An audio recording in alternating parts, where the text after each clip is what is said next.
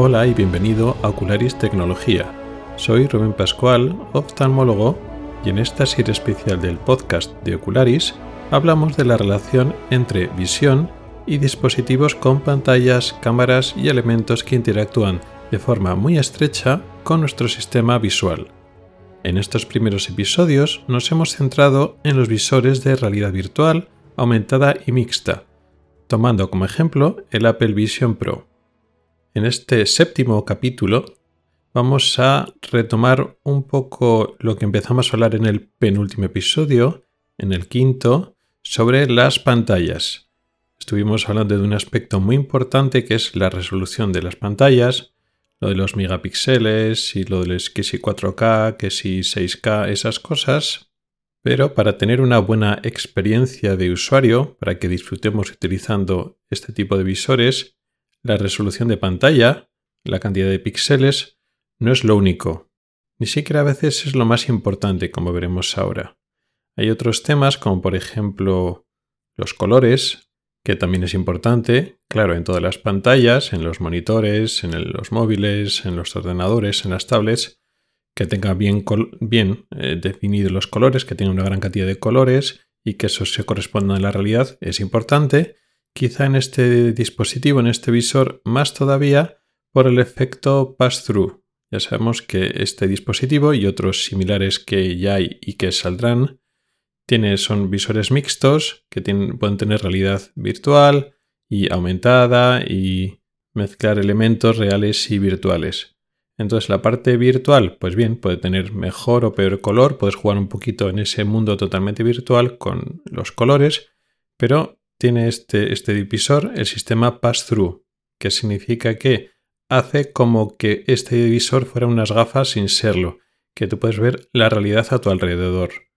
Pero no es que estés viendo directamente lo que hay en tu entorno, son las cámaras las que te lo señalan y tú ves la realidad a través de la pantalla, con lo cual es muy importante para que esa ilusión se note como real, para que no te notes raro, que lo que ves a tu alrededor estén bien reflejados los colores, para que dé la sensación y que puedas interactuar con tu entorno, con las personas que te rodean y que no tengas una sensación de colores raros. Con lo cual el color es importante, lógicamente, otro factor que también es importante es el contraste, lógicamente para tener buena calidad de imagen. Más importante en este tipo de pantallas porque, como ya hemos mencionado en episodios anteriores, estos aparatos utilizan un sistema de lentes llamado Pancake que tiene muchas ventajas con respecto a otro tipo de lentes que causan menos distorsión, causa menos deformación de la imagen, pero en contra sustraen cantidad o intensidad de luz en cierta medida le roban contraste. También iluminación y luminancia, pero también contraste. Con lo cual la imagen tiene que estar muy contrastada de antes para que lo que llega al ojo tenga contraste suficiente. De estas cosas, del color y el contraste, no vamos a hablar hoy, quizá lo abordemos en futuros episodios, ya veremos, pero hoy vamos a hablar de una cosa que es muy importante, más importante posiblemente que lo que hemos mencionado de los colores y el contraste, y puede ser que incluso más importante todavía que lo de la resolución de la imagen, la cantidad de píxeles que hablamos en el penúltimo episodio. Y es que hoy vamos a hablar de la latencia. ¿Qué es la latencia? La latencia es una medida del retraso entre un evento, algo que ocurre en el tiempo, cuando ocurre un e-, evento, y cuando ese evento lo vemos y llega hasta nosotros. En este contexto, en el contexto de pantallas digitales, en especial en el contexto de visores de realidad virtual, aumentada y mixta, hablan del concepto, en ese concepto, para que quede claro, de MTP o MTP, Motion to Photon, que significa entre el movimiento hasta, hasta el fotón, hasta la luz que llega a nuestros ojos. Es un tiempo en el que el movimiento teórico de un objeto que estamos haciendo seguimiento, cuando dicho objeto empieza un, movimiento que tiene que tener lugar por el momento que fuera y después de su renderizado y representación final en la pantalla llega hasta nuestros ojos. Podríamos entenderlo también como un delay o un lag en términos anglosajones, pero es un retraso entre que algo tiene que pasar que supone un cambio en la imagen y que eso ocurre en realidad. Y eso, esa latencia tiene que ver con el procesado de esa imagen, en cómo funciona la pantalla, es decir, desde que llegan la información desde el procesador hasta la pantalla y la pantalla, digamos, se refresca y llega, digamos, ese cambio hasta nuestros ojos. De hecho, esa latencia puede tener que ver incluso antes del propio procesado de la imagen. Porque a veces el evento que propicia, que produce ese cambio en la imagen, ya no es solo pues, en un entorno virtual que un objeto virtual se tenga que mover, sino a veces el cambio que tenemos que percibir se origina en un sensor. Un sensor de movimiento, por ejemplo, y entonces la latencia, ese retraso, ese pequeño tiempo, esos milisegundos que tarda el sensor en detectar ese cambio, ese movimiento, hasta que ese sensor se comunica con el procesador y el procesador elabora y decide lo que tiene que cambiar de la imagen. Todo eso son milisegundos, son tiempos que se cuentan dentro de, de eso del concepto global de latencia. Esta latencia existe, por supuesto, en otros dispositivos que no son visores. Tenemos latencia en todos los monitores, en todos los ordenadores, todos los móviles, todos los dispositivos electrónicos con representación gráfica tiene cierto grado de latencia.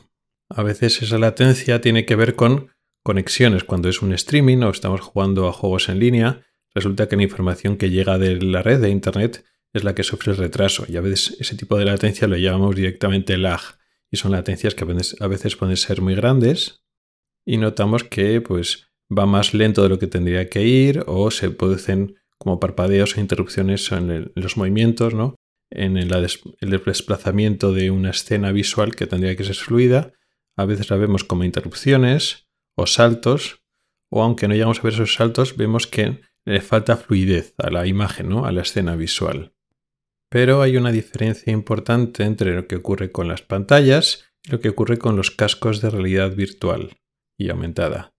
Cuando tenemos lag, y tenemos latencia en una pantalla convencional, pues la experiencia de usuario puede ser mala y puede ser desagradable, incluso puede hacer llegar a que el juego o la experiencia sea injugable o no nos resulte cómodo, pero no llega a tener las consecuencias que se produce eh, con los cascos de realidad virtual o aumentada, que se producen auténticos síntomas de malestar, mareos, dolor de cabeza, incluso náuseas y vómitos, lo que llamamos síntomas vegetativos, síntomas del sistema nervioso vegetativo que pueden ser eso, tipo digestivos, incluso sudores fríos, palidez, etc.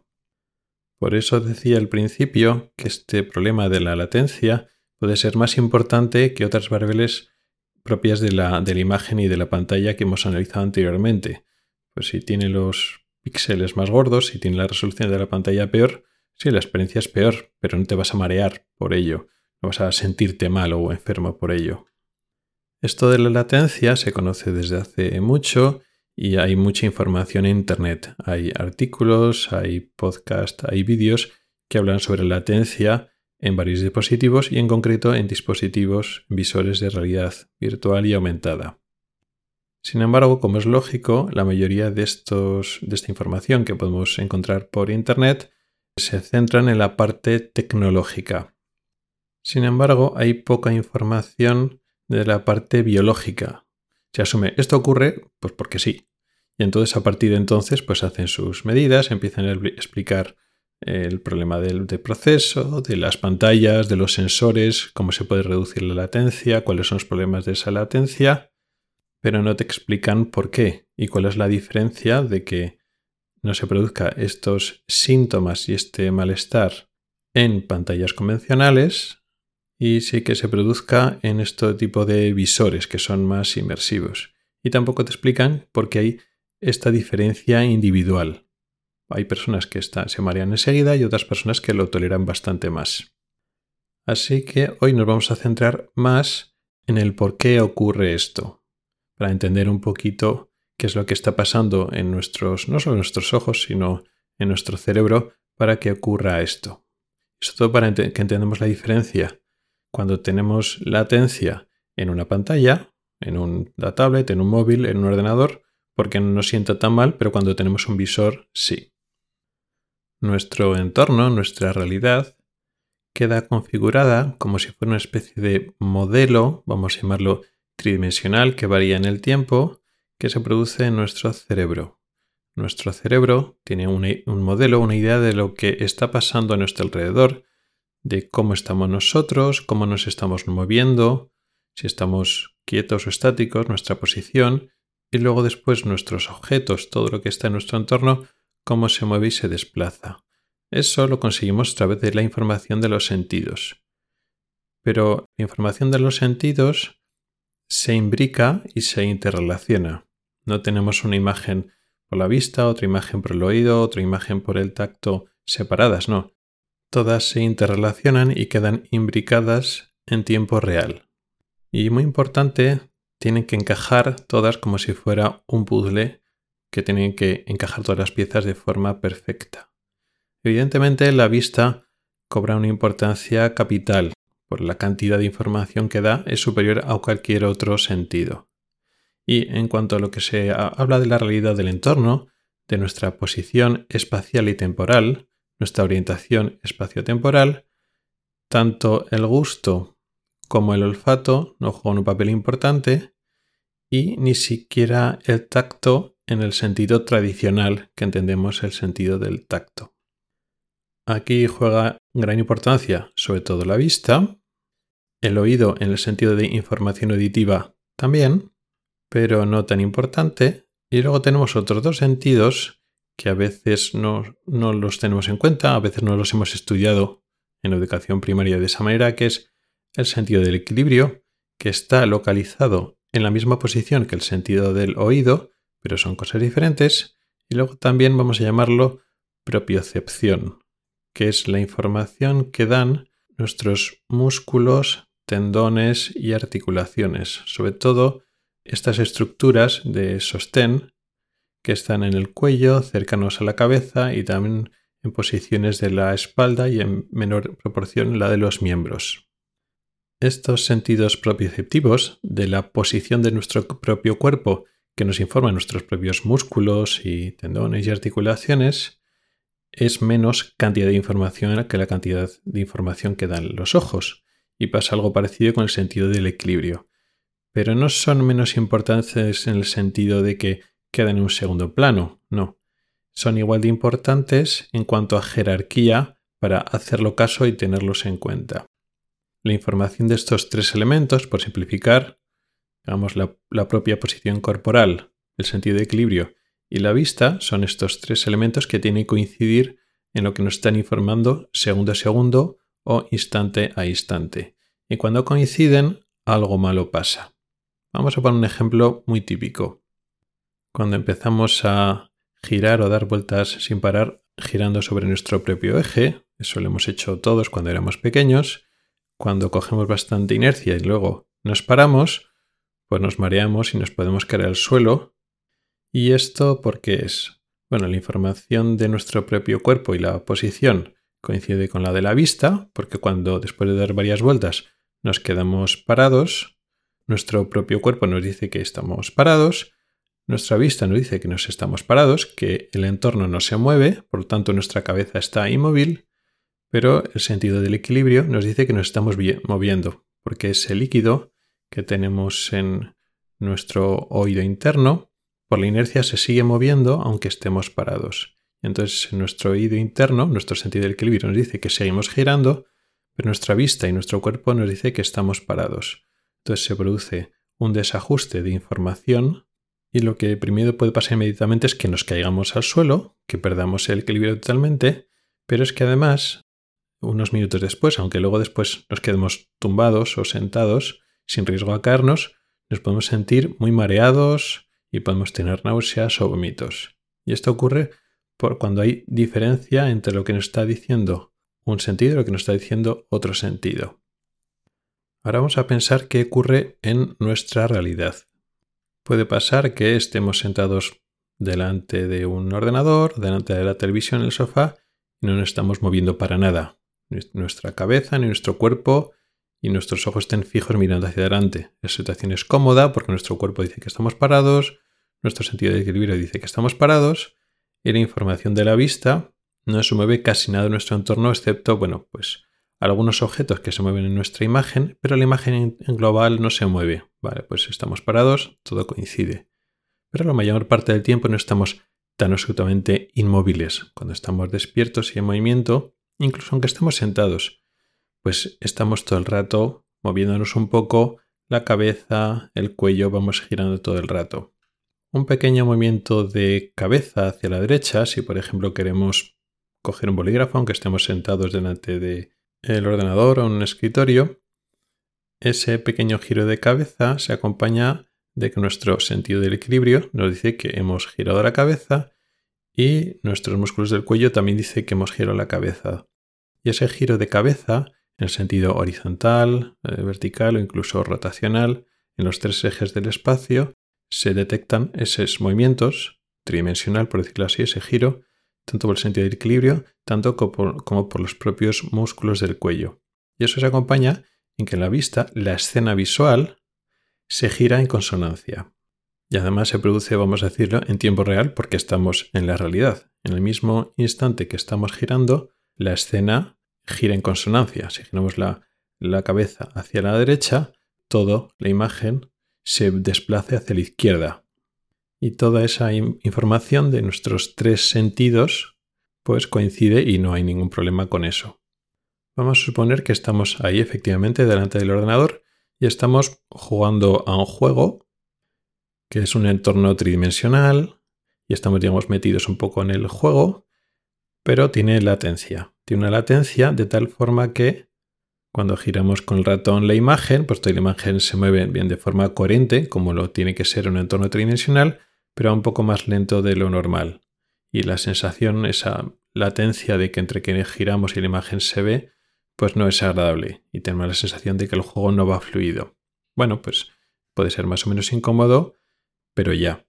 Tampoco nos está afectando a nosotros porque, aunque nos sentimos, digamos, dentro del juego y queremos tener una experiencia inmersiva, es una experiencia inmersiva en el sentido cerebral, de la conciencia, de la simulación. Tú te quieres meter dentro del juego, pero tus sentidos, el resto de sentidos, está en la realidad. Tu cuello eh, no se está y tu cuerpo, tus hombros no se están moviendo mientras se está moviendo la imagen. Tu sentido del equilibrio no se está moviendo para nada. Y en la imagen, lo que tienes delante, sí, una parte de tu campo visual, la parte central, la que queda cubriendo la pantalla que tienes delante, sí, ahí hay una escena que se está moviendo, pero la zona periférica del campo visual está estática. Con lo cual el campo visual periférico, la, horizontal y los puntos de referencia que son inconscientes, pero que recibe nuestro, nuestro cerebro, coincide con la información que tenemos del, del equilibrio, de nuestros músculos, o sea que estamos estáticos y más o menos quietos. Es más, si a la vez que estamos jugando ese juego vamos haciendo pequeños movimientos y giros de cabeza, tampoco pasa nada, porque la parte periférica de nuestro campo visual está jugando y está, digamos, acoplada al resto de sentidos, que son los que están en la habitación y que tienen pequeños movimientos, y luego después la parte central de nuestro campo visual es nuestra zona de simulación. Entonces, la experiencia es parcialmente inmersiva, pero nuestro cerebro sabe que nuestro cuerpo está en otro lado. Claro, ¿cuál es la ambición de los dispositivos, de los visores de realidad virtual y aumentada? Pues que sea la experiencia mucho más inmersiva y que no sea tu cuerpo está quieto y hay una pequeña zona de simulación que se coge una zona de la vista y el oído, pero el resto del cuerpo sabes que estás fuera de esa simulación. No, tienes que meter en esa simulación. De tal forma que la información visual tiene que ser responsiva a lo que estás haciendo. Y sí que lo es, la idea es esa. ¿Qué es lo que pasa? Cuando tú giras la cabeza, pues eh, estos aparatos, estos dispositivos, tienen unos sensores, unos giróscopos, unos acelerómetros que detectan ese movimiento de cabeza, ese cambio de posición, y entonces lo que hacen es desplazan y colocan la imagen donde correspondería como si hubieras movido la cabeza en el mundo virtual. O en el caso de realidad aumentada o en este sistema pass-through donde el dispositivo te enseña con cámaras lo que hay a tu alrededor, pues lo mismo, las cámaras que hay en el exterior te tienen que representar lo que tienes delante, pues a la misma velocidad. No tiene que haber mucha latencia en ese paso intermedio. Claro, de esa manera, si efectivamente todo esto es instantáneo, pues tú vas girando la cabeza, el cuello, vas cambiando de posición, que es lo que hacemos continuamente. Y si todo esto es instantáneo, efectivamente coincide la información del equilibrio, la información de tus músculos con la información de la vista, todo encaja. La ventaja de todo esto, cuando funciona, si funciona, es que es muchísimo más inmersivo que el jugar en una pantalla, en un ordenador, en una tablet, por muy inmersivo que queramos hacer la experiencia, por aunque sea una pantalla, monitor muy grande el que tengamos, aunque tengamos altavoces y un sistema de sonido muy buenos, al final tú te estás moviendo y ese movimiento que ocurre en la pantalla tú no lo sientes, no se corresponde con un movimiento de tu cuerpo, con lo cual nunca puede ser tan inmersivo como un visor. Pero ¿cuál es el problema? Que claro, para que esto funcione así, tiene que ser perfecto o las imperfecciones, los retrasos, las latencias no sean percibidos o no causen una distorsión como la que hemos hablado antes. ¿Qué es lo que pasa cuando giramos mucho y luego no coincide la información del equilibrio con la información de la vista? Que nos mareamos, nos ponemos malos, tenemos náuseas, vómitos, palidez, etc. ¿Qué es lo que pasa si no coinciden? Si esta latencia hace que se rompa, digamos, la ilusión. Cuando nosotros estamos girando la, cabeza, automáticamente nosotros tenemos la sensación de que hemos girado la cabeza porque nuestro sentido del equilibrio y nuestros músculos del cuello nos da información instantánea. Pero la imagen, hasta que se desplaza y se coloca en lo que teníamos que ver cuando hemos girado la cabeza o hemos cambiado de posición, tarda unos instantes. Pues esos instantes rompen, digamos, la ilusión, la magia, por decirlo así. Pero no es como cuando estamos jugando con una pantalla y decimos, uff, hay ese lag, hay esa latencia. Mm, esto no es fluido, no es fluido y no pasa nada. Porque cuando estás jugando la pantalla, tú estás fuera del juego. Tu cuerpo no está metido en ese, en ese juego. Es una simulación consciente, pero tu cuerpo no está participando de ello. Sin embargo, con el visor sí. Con el visor pasa como cuando te mareas por el tema del equilibrio. El cuello te está diciendo una cosa, el equilibrio te dice una cosa, que es la verdad, y la imagen es la que está fallando. Y entonces es muy incómodo y te mareas. ¿A todo el mundo? No, no todo es igual. Hay personas que se adaptan sorprendentemente bien y otros que no, se, que no se adaptan igual. Eso pasa un poco parecido con los mareos, lo que se llama el mareo cinético, con los vehículos, con los coches, con los autobuses. Hay personas que no se marean y otras personas que sí. De hecho, ese mareo viene de lo mismo, por eso los síntomas son tan parecidos. La sensación es que tu imagen, tu visión, estás, mirando, pues, por ejemplo, un autobús, no se está moviendo nada. Si miras por la ventana, sí, pero si no estás mirando por la ventana, eh, la vista te dice que estás quieto, que no te estás desplazando, tu cuello tampoco, tu cuerpo tampoco se mueve, sin embargo, tu sentido de equilibrio te dice que estás girando y acelerando y bajando. Con lo cual, el equilibrio te dice que estás en movimiento y estás girando, y tu vista te dice que no. Y entonces te mareas. Entonces esa persona con predisposición al mareo tiene que estar mirando por la ventana, mirando por el cristal delante, para notar que te estás moviendo, para percibir esos movimientos y esas curvas, lo percibes con la vista y coinciden con lo que está pasando en tu equilibrio, con lo que te está diciendo tu oído interno. Así evitas el mareo. Y si no, y se te despista, si no estás mirando por el cristal, por la ventana, es cuando te mareas. Sin embargo, hay personas que solo pueden desconectar o ignorar. Tampoco saben mucho por qué, pero hay mucha variabilidad. Hay gente que puede estar hablando, riéndose, sin preocuparse en el autobús, que nunca se va a marear, y hay personas que sí que, se marean. Pues pasa exactamente lo mismo con los visores de realidad virtual aumentada. Hay personas que no se marean y entonces disfrutan de esta experiencia, porque aunque haya este, esta latencia, pues no pasa nada. Pueden desconectar y esta disociación sensorial, esta disonancia, esto de que no coinciden los dos sentidos, el, equilibrio y la, y la, vista, por ejemplo, pues no pasa nada y disfrutan de ello. Pero una mayoría de personas pues lo, lo lleva mal. Ahora que hemos entendido la base biológica de por qué tenemos estos mareos y estos síntomas por la latencia, vamos un poco a dar unos números prácticos. ¿Cuál es la latencia mínima a partir de la cual ya nuestro cuerpo, nuestro cerebro, no percibe una diferencia entre lo que llega de nuestro sentido de equilibrio o de nuestra información de nuestros músculos, que es real, que es digamos a tiempo real, y el mínimo retraso o el máximo retraso posible que sería capaz de tolerar del retraso de la información visual. Es un tema abierto, la verdad es que no queda muy claro. Me he leído varios artículos un poco técnicos por internet. Dejaré un par de ellos en las notas del programa. Uno de ellos, que es un artículo de 2013, recomendaba que teníamos que bajar de 50 milisegundos de latencia para que, digamos, el entorno, el visor se, encuentre que responde, que se ve fluido. Pero recomienda menos de 20 milisegundos para que asegurarnos que no haya esos síntomas de, vegetativos, síntomas de, mareos y malestar. Otro artículo más tardío del 2017 te dice es, es más permisivo, te dice que la latencia si ya está por debajo de 100 milisegundos ya no tendría que haber mayor problema.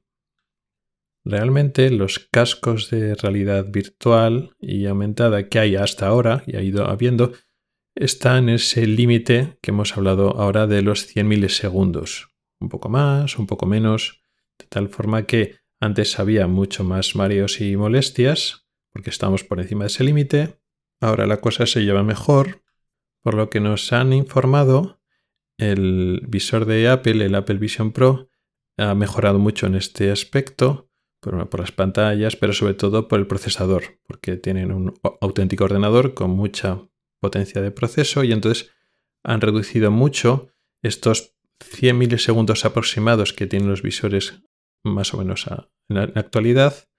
Ahora han conseguido una mejoría de en, torno a 10 veces y dicen que tienen 10 milisegundos de latencia, que está por debajo de los 50 que recomendaba este primer artículo para que se sintiera todo fluido, incluso está por debajo de ese margen de 20 milisegundos que ponían como margen más restrictivo. Con lo cual, teóricamente, este nuevo visor lo tendrá esto controlado lo de la latencia. Realmente no sabemos si será verdad o no. Lo que tendríamos que pensar es que eh, todos estos estudios y trabajos se han hecho, pero no en grandes eh, grupos de población, porque como hemos dicho, estos visores su uso en la población general está muy limitado y tenemos que pensar, a falta de más datos, la respuesta a estos mareos pues se repartirá pues, con una distribución, vamos a llamarlo normal o gaussiana, con lo cual es muy probable que con esta mejoría clara de, de latencia en torno a 10 milisegundos, un porcentaje grande de la población de los grupos que lo van a empezar a utilizar no sentirán mareo en absoluto, pero posiblemente haya un porcentaje más o menos pequeño, minoritario de personas que realmente serán sensibles y posiblemente tengan esos problemas. Y poco más. Hoy quería hablar de un tema muy biológico, no directamente relacionado con los propios ojos, pero sí relacionado con el sistema visual, con la visión y cómo interactúa la visión como sistema sensorial y cómo se conecta con otros sentidos, con otra información sensorial. Este es un campo donde se imbrica mucho la biología y la medicina con la tecnología y sin embargo, bueno, pues por motivos obvios, pues los tecnólogos e ingenieros pues no se han metido a explicar mucho a la gente de dónde vienen estos problemas. Así que hoy, simplificando mucho y en media hora, he querido dar una idea general de por qué ocurren estos problemas. Esto puede dar pistas a la gente que sufre estos problemas, evidentemente cuanto más giros más bruscos y violentos y rápidos hagan de cabeza, más posibilidades hay de que se mareen en estos dispositivos con latencias bajas. Y iremos viendo cómo nuevos dispositivos con menores latencias, como posiblemente tenga este dispositivo de Apple, cómo irá mejorando y desapareciendo estos síntomas en la gente que los usa. Y con esto llegamos al final del podcast de hoy. Muchas gracias por el tiempo que has dedicado a escucharme. Recuerda que puedes contactar conmigo para proponer temas para próximos episodios. Pueden ser temas relacionados con las Vision Pro, otros visores similares o otras tecnologías relacionadas con nuestros ojos. También puedes proponer temas relacionados solo con la vista para la edición regular del podcast. En las notas del programa están todas las formas para contactar conmigo y participar. Hasta el próximo episodio.